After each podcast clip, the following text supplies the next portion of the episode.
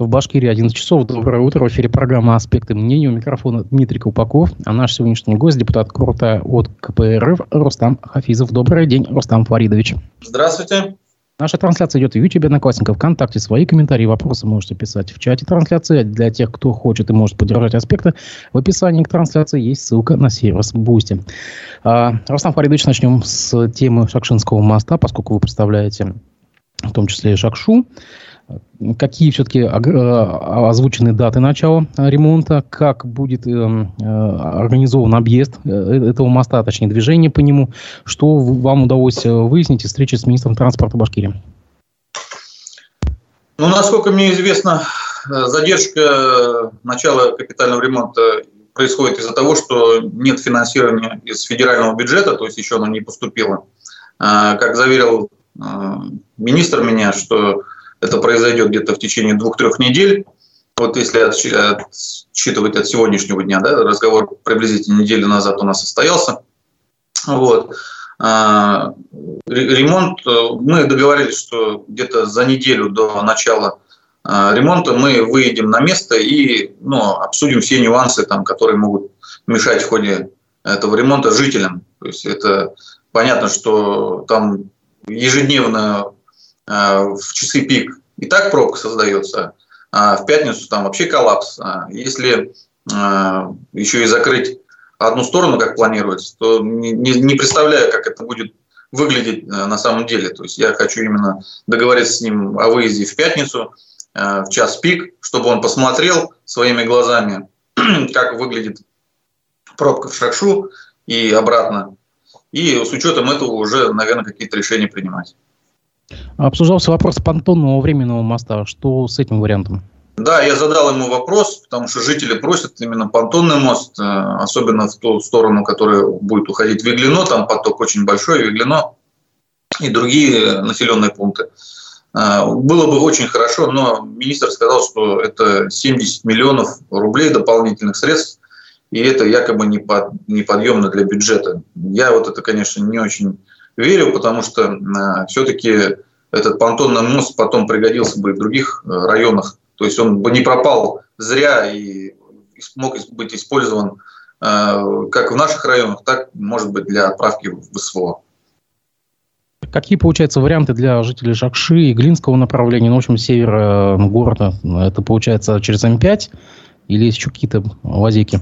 Ну, понятно, что перспективы не совсем радужные, потому что еще этот тоннель еще не запущен, поэтому там, там на этот, вы знаете, на Пугачева идет ремонт. Если, если поток пустить оттуда, то я пока не представляю вообще, то есть какие, э, потому что э, я так понимаю, э, раз понтонного моста нету, второго дублирующего моста нету, тем более, ну, выходные дни там просто не будет невозможно проехать. То есть в конечном итоге дата, дата запуска э, ремонта пока еще неизвестна, и сроки его тоже неизвестны, получается. Ну, насколько я знаю, его продлили из-за задержки финансирования на три года, но министр заверяет, что они нашли подрядчика, субподрядчика да, для Башкир-Автодора, так как Башкир-Автодор все-таки не является Э, специализирующей организации по строительству и ремонту мостов, они нашли ему субподрядчика. Название он не сказал. Они работают на М5, говорит, э, ну, профи, ну, это, профи, профессионально занимаются мостами. И вот они должны, они обещали до 1 сентября следующего года, то есть 2024 года, якобы этот ремонт завершить. Я говорю, ну в Китае там вроде бы за несколько дней мосты разбирают, собирают. Почему бы, может быть, нам уже пора китайцев пригласить? Он посмеялся, но сказал, что вот как бы пока имеем то, что имеем. Еще одна новость, связанная с Шакшой, это то, что появится якобы бассейн. Нам что-то об этом известно, о спорткомплексе крупном в Шакше. Ну, бассейн мне уже официально обещают с 2019 года, если я не ошибаюсь, да, обещали его в течение четырех лет э, сделать в 2019 году. То есть сегодня, сегодня то, то, ключевой год, получается, что в котором они должны были бы его сделать. Но на, на самом деле еще э, проект даже не прошел госэкспертизу и не внесли э, фактически этот объект в РАИП, то есть в бюджет и этого объекта нет. И судя по ответу, который мне пришел, и на следующий год в бюджете этого объекта тоже нету. Поэтому я даже не знаю, как, как э, жителям говорить, да, которые надеялись и ждут этот бассейн уже долгие годы. Но в очередной раз, получается, у нас объекты строятся где-то в центре города, а окраинам города, как обещал когда-то мэр Елалов, да, отдать долги так и никто не отдает.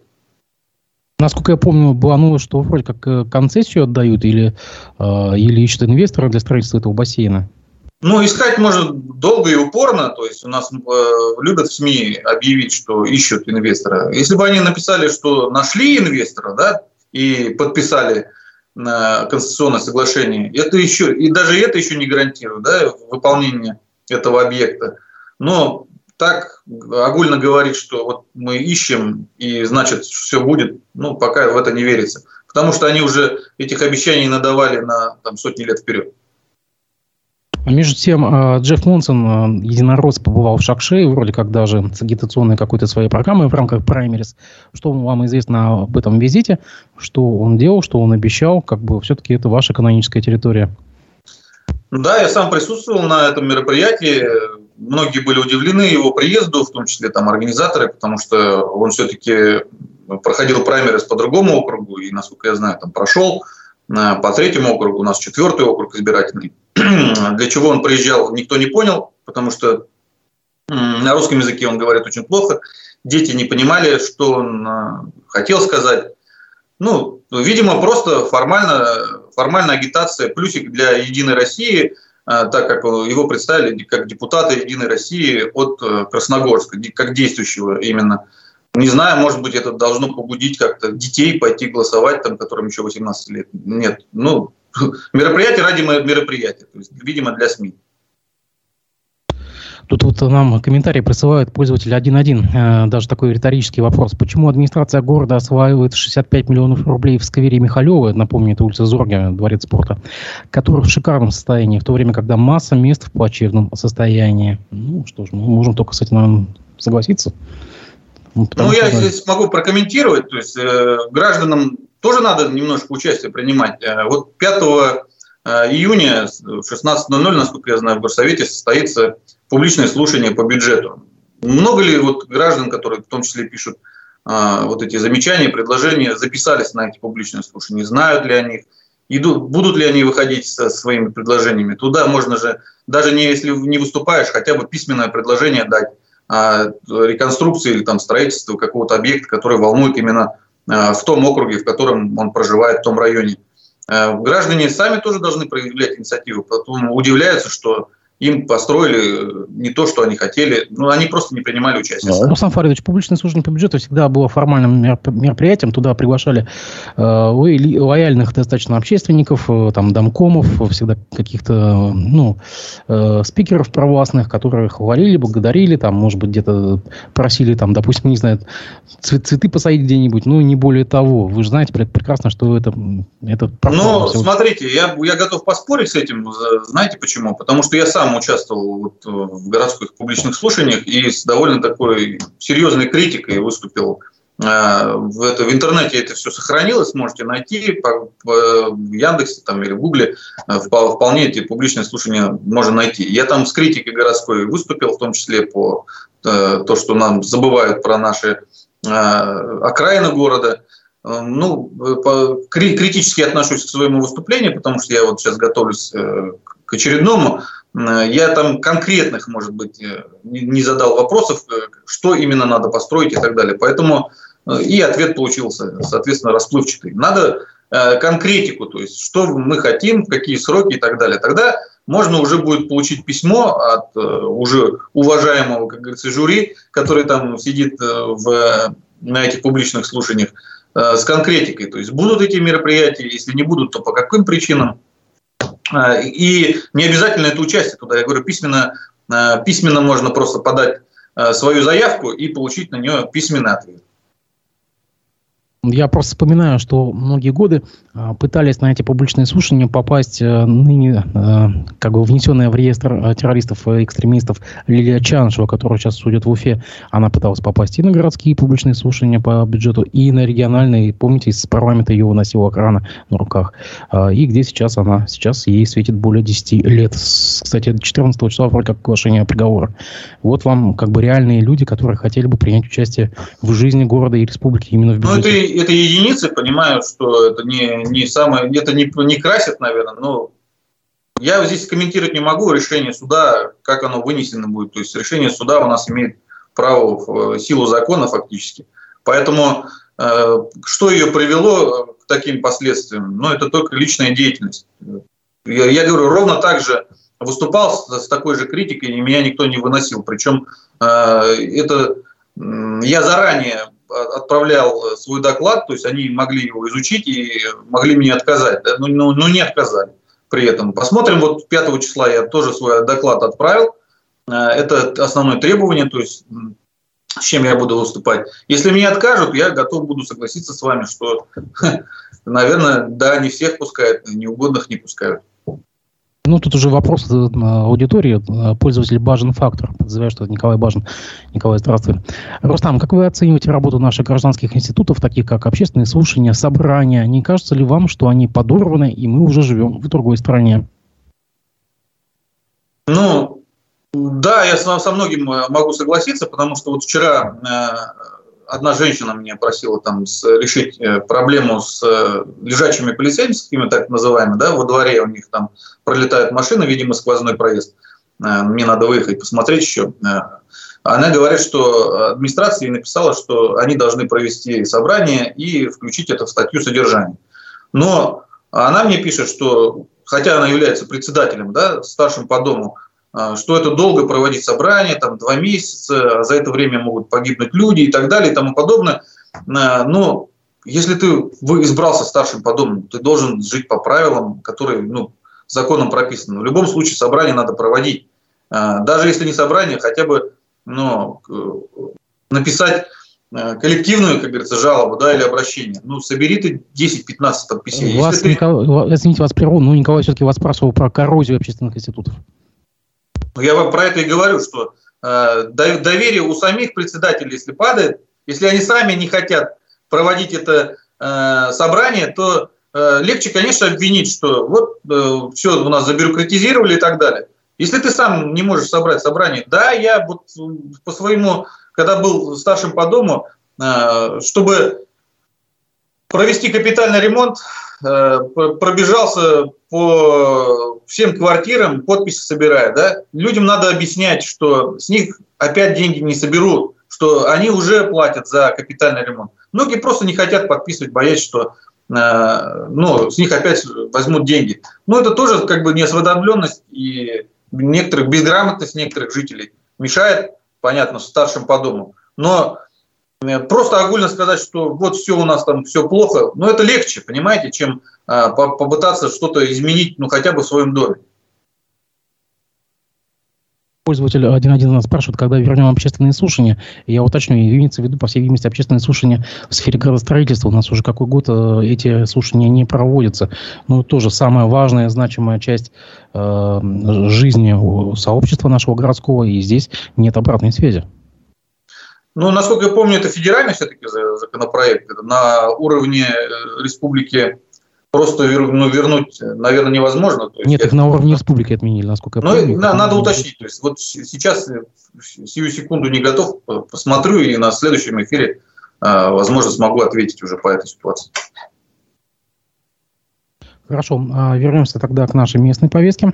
У нас э, КПРФ Башкирский рискон КПРФ выступил достаточно не, не а, таким странным заявлением. Он осудил сходы в Заурале. Если вы видели бы его заявление, я почитаю просто краткую выдержку с коммерсанта. Башкирский рискон КПРФ опубликовал на официальном сайте призыв не участвовать в протестных акциях. Как следует из сообщения, особую тревогу региональные коммунисты, региональных коммунистов вызывают протестные акции в Башкирском Заурале, где состоялись сходы против разработки природных ресурсов.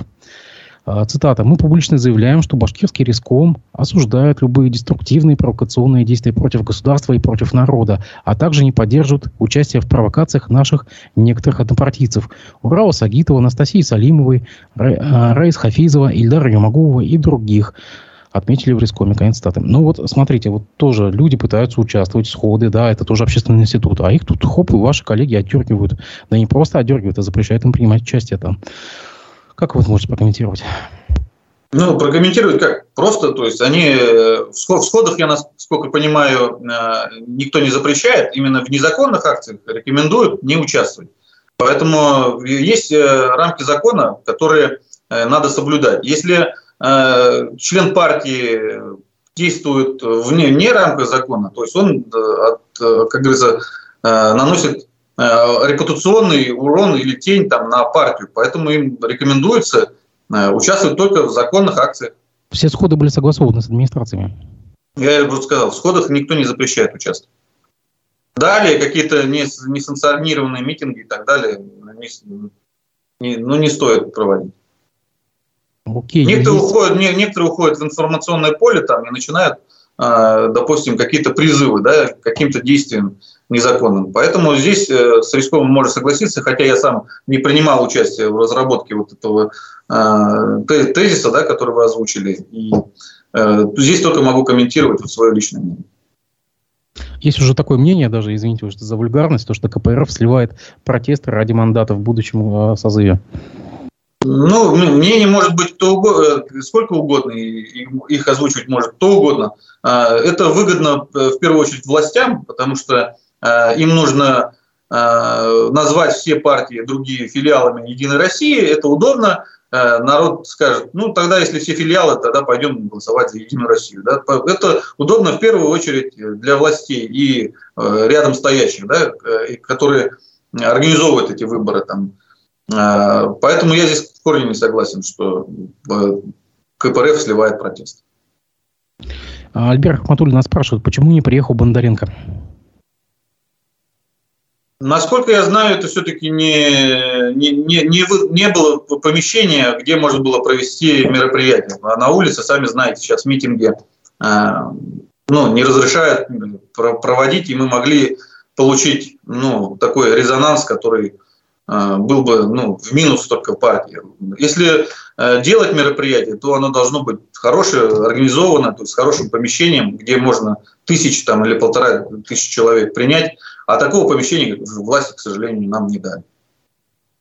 Не, не дали или вы сами не смогли найти? То есть вопрос в цене или вопрос... Нет, в, нет, это же, это же было письмо от Рискома на э, имя на, на главу республики, то есть не просто так мы там ходили по телефону обзванивали, то есть э, понятно, что все э, большие э, помещения, они принадлежат каким-то муниципальным или государственным учреждениям, то есть Э, поэтому приходилось согласовывать с администрацией главы. Не, ну есть же коммерческие площадки всякие, там, не знаю, там вот концертные залы, там, допустим. Ну, здесь вам надо обратиться больше за официальным да, позицией Рискома, потому что писал Риском и отвечали ему. Я только со слов, э, я не являюсь партработником Рискома, поэтому я некоторые вещи знаю только со слов. Кстати, вот тоже нам в чате подсказывают, а где кайт-парки? Ну, вот у нас же действительно есть места, где можно спокойно, без до 100 человек собираться без э, согласования с мэрией. Тоже вопрос, вот, вопрос этот вариант, вариант это не рассматривался на свежем воздухе. Ну, на 100, на 100 человек э, это не, не, ну, ненормально, мне кажется. Тут, тут мы понимаем, что туда пришлось бы более тысячи человек на это мероприятие. Поэтому дальше как бы дискуссировать смысла нету. Ну, мероприятие не состоялось. Э, мы будем надеяться, что все-таки это у нас получится, э, подключится Центральный комитет и согласует это все-таки с администрацией нашей главы республики, и мы нормально его еще проведем.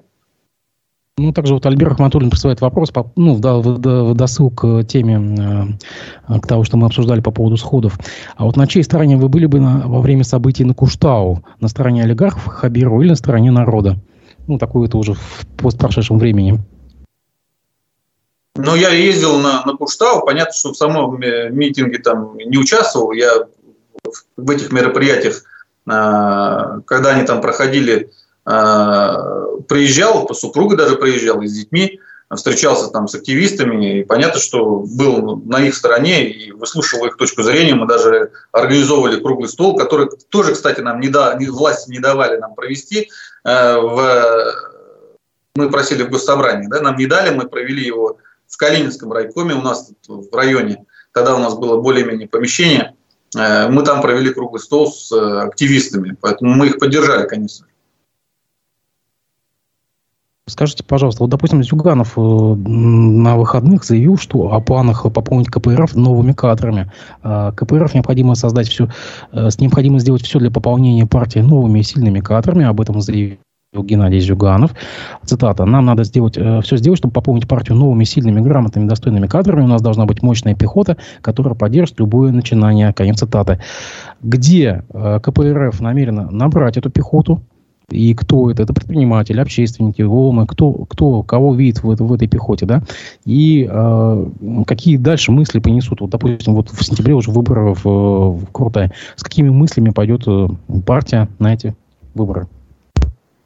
Ну, после объявления выборов мы все равно проведем свой, свой пленум здесь, в, в республике. И там э, вот эти задачи, которые поставил Зюганов, э, понятно, что будут обсуждены. Изначально они будут обсуждены на Э, первичных отделениях, они будут предложены через э, делегатов э, уже на, на пленум Рискома. И тогда уже мы будем понимать, ну, куда движемся и как, с какими кадрами движемся. Понятно, что я согласен, что должны возглавлять и двигаться на выборы новые лица, которые являются ну, лидер, лидерами общественного мнения, не, не как привыкли раньше, да, то есть какая-то партноменклатура, которая там трудилась, трудилась внутри, но народ ее не знает. Они занимаются внутренней работой, а внешней, э, внешнеполитической, как говорится, с людьми, э, эта работа может быть не, не так налажена. Поэтому если новые лица появятся вот, в первой тройке, допустим, а, или э, вообще в, в кругах, то это очень будет даже хорошо, потому что народ потянется, и они уже устали от старых лиц, им нужны новые лица. А от Зюганова не устали? Ну, Зюганов э, это лидер партии, да, он лицо партии. Э, и э, пока, э, ну, если вы меня спрашиваете, то я не устал. Да? Если, если спрашиваете народ, то надо делать опрос э, у населения. Поэтому за, за все население ответить не могу. А уже известно хоть кто, э, как, э, кто будет в этой тройке здесь, на месте, в Башкирии? Кто пойдет в числе первых? Ну, Но это вот как раз на, на пленуме будет решаться, да? Э, там, там определяться лица, будет несколько предложений, э, которые должен бюро, бюро сформировать. Но пока бюро, насколько я знаю, еще не сформировало, оно должно согласовать э, с, с центральным комитетом. Да, это должны быть уважаемые люди, которые, за которых пойдут люди, за которые принесут баллы. Если мы поставим, ну, по каким-то по старым схемам пойдем, то мы понимаем, что ситуация в, ну, в мире и в России сильно кардинально изменилась, и мы можем при той возможности выиграть и, и забрать большинство, можем просто, как, как вы на, правильно термин, да, с, получить слив. А, слив именно э, не, не умышленный, а э, такой организационный, да, когда народ не поверит э, по партию и их э, лицам и пойдет проголосует, проголосует за другую партию, там, Просто потому, что им там лица больше понравились, или они их больше знают. Да-да, я уже видел вашу, вашу избирательную кампанию поддерживал уже Джефф Монсон Шакше. Ну да, это тоже надо уметь, что из любой негативной для нашей партии мы, можно превратить в позитивную. Мы Монсона встретили наши э, комсомольцы-коммунисты и покрасили его в красный цвет, э, так как он э, неоднократно заявлял, что он все-таки сторонник коммунистической идеи, социалистической социальной справедливости. Это есть тоже в интернете, можете. Он даже, даже была новость, что он вступает в КПРФ, но видите, номенклатура и вот как подстройка под ситуацию, он стал, вот, стал в другой, представителем другой партии. Скажите, а вот вы лично можете э, отметить, что вот сегодня в башкирском э, э, Рескоме или, допустим, вообще, то есть среди башкирских коммунистов есть токсичные активы. Вы можете таких назвать? Ну, Лично я таких не наблюдаю. То есть был, было какое-то время, да, разброд и шатание. Сейчас вроде мы более-менее слаженно все работаем, но я не, не скажу, что мы прямо вот э, шумим, да, прямо там э, единогласно во всем э, идем. Э, есть споры, есть разногласия, но токсичности или каких-то, э, ну там, негатива внутри партии давненько я уже не ощущаю. А, поскольку вы бизнесмен, не могу не затронуть тему прошедшего э, форума за Урале, где, как сообщает РБК, заключили соглашение на 172 миллиарда рублей. На ваш взгляд, есть какой-то реальный экономический выхлоп от таких вот э, мероприятий, когда куча народу собираются, там по несколько дней сидят, и потом подписывают э, договор о намерениях, такие огроменные суммы выкатываются. Э, вот в реальности, вы все-таки человек с места на земле, вы бизнесмен, в реальности есть что-то с этого? На самом деле, э, помогает ли это бизнесу?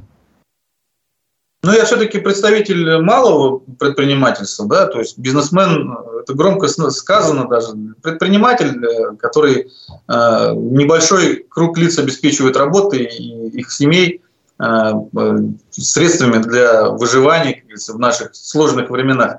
Э, на этот форум приглашен не был, поэтому, наверное, по каким-то размерам да, э, своего бизнеса не, не прохожу. Поэтому четко сказать, как, э, какие там решения приняты и в каком они направлении двигаются, не могу сказать. Но только, только по, судя по СМИ, многие вещи говорят, что ну, они декларируются, но на самом деле не реализуются. Насколько это верно, я такой же, как, как вы, обыватель, через меня эти документы не проходят, поэтому я только вижу э, по реализации. То есть, что у меня э, по моему округу, я особо там похвастаться какие-то реализации инвестиционных проектов не могу, хотя, ну, вот возле Кронашпана вроде бы рост каких-то этих промышленных объектов ну, производится, но насколько это экологично и Э, насколько с этим жители согласны, это тоже вопрос. Да, по-моему, там третья очередь Кронашпана уже растет, насколько я помню. Ну, там помимо Кронашпана еще несколько объектов строится, то есть там какой-то комплекс промышленный. Но людей это пугает, конечно, потому что это все вокруг населенных пунктов и дороги на Ишакша происходит. А вот по РБК, опять же, на пленарной сессии глава Башкирии Ради э, Хабиров анонсировал, что власти республики представят концепцию суще- существенной либерализации инвестиционного законодательства э, и э, будут упрощены механизмы присвоения проектам статуса приоритетного получения земли под реализацию инвестиционной деятельности. На ваш взгляд, что нужно упростить, что нужно либерализовать прямо вот немедленно для того, чтобы пошел-поехал, как говорится? Где надо смазать, чтобы э, проще было жить и предпринимателям, и простым людям? Э, где нужна вот эта либерализация конкретно?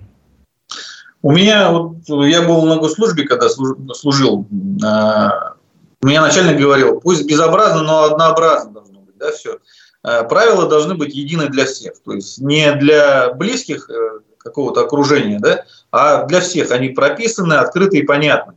А, если э, одному э, дорога, а другому красный свет, то тут уже, ну, сами понимаете, появляется несправедливость, и какое-то сопротивление, ну, в том числе и в СМИ выкатывается, что вот одному все, а другому ничего. Вот правила должны быть чистыми и прозрачными. Тогда все понятно. Я вот сколько раз на совещаниях говорю, предпринимателям не нужно помогать, нужно не мешать.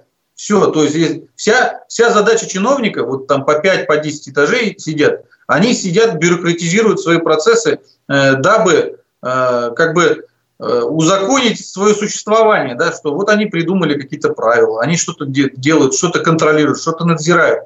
А на самом деле, вот если их э, убрать там из пяти этажей четыре, по, по факту ничего не изменится, может быть, станет легче. Да? Вот в администрации, э, насколько я знаю, президента э, США, да, который мы сейчас критикуем и не очень любим, небольшой десяток человек, вот небольшое там двухэтажное здание. У нас э, в администрации президента Российской Федерации это тысячи человек, две тысячи, насколько я знаю. То есть вот понимаете, какая бюрократия? Эта армия должна э, себя как-то оправдывать свое существование. Если э, население будет с этим мириться и платить исправно налоги на их фактически существование, на их безбедную жизнь и старость, то ну, вот мы -то, то и получаем. Они нам и будут при, придумать правила. Поэтому надо на, начать, наверное, с сокращения вот этих э, государственных служащих. Одно время э, эта тенденция пошла, даже объявлялось о 10% сокращении нашего правительства, потом вроде все отыграли назад, и опять эти товарищи усердно трудятся, чтобы нам фактически усложнить жизнь. Я не хочу прямо четко объявить, что это вот так и происходит, но сами поймите, я был госслужащим, я понимаю, что у тебя есть 8-часовой рабочий день, и если ты ничем не занят, ты работу придумаешь сам себе. У тебя зарплата идет, из тебя будет что-то начальство требовать, какие-то показатели и так далее. И они будут придумывать, понятно, что не как облегчить жизнь, а как ее усложнить, чтобы к этому чиновнику в итоге пришли за просьбой, за какой-то подписью, чтобы э, жизнь стала чуть-чуть легче. Поэтому правила должны быть чисты, прозрачны и понятны. Да, вот на этих словах даже лик э, э, бюста Владимира Ильича за вашей спиной засветился прямо. ну, ну да. Я, я, я благодарю вас. Это очень, это очень э, такие э, приятные слова слышать, что надо разбюрократизировать отрасль. Надеюсь, что чиновники нас услышат. Благодарю вас за то, Тоже что вы нашли, нашли время выйти в эфир. Надеюсь, мы с вами скоро еще увидимся и обсудим повестку. Спасибо, всего доброго. Спасибо. До свидания. Всего доброго.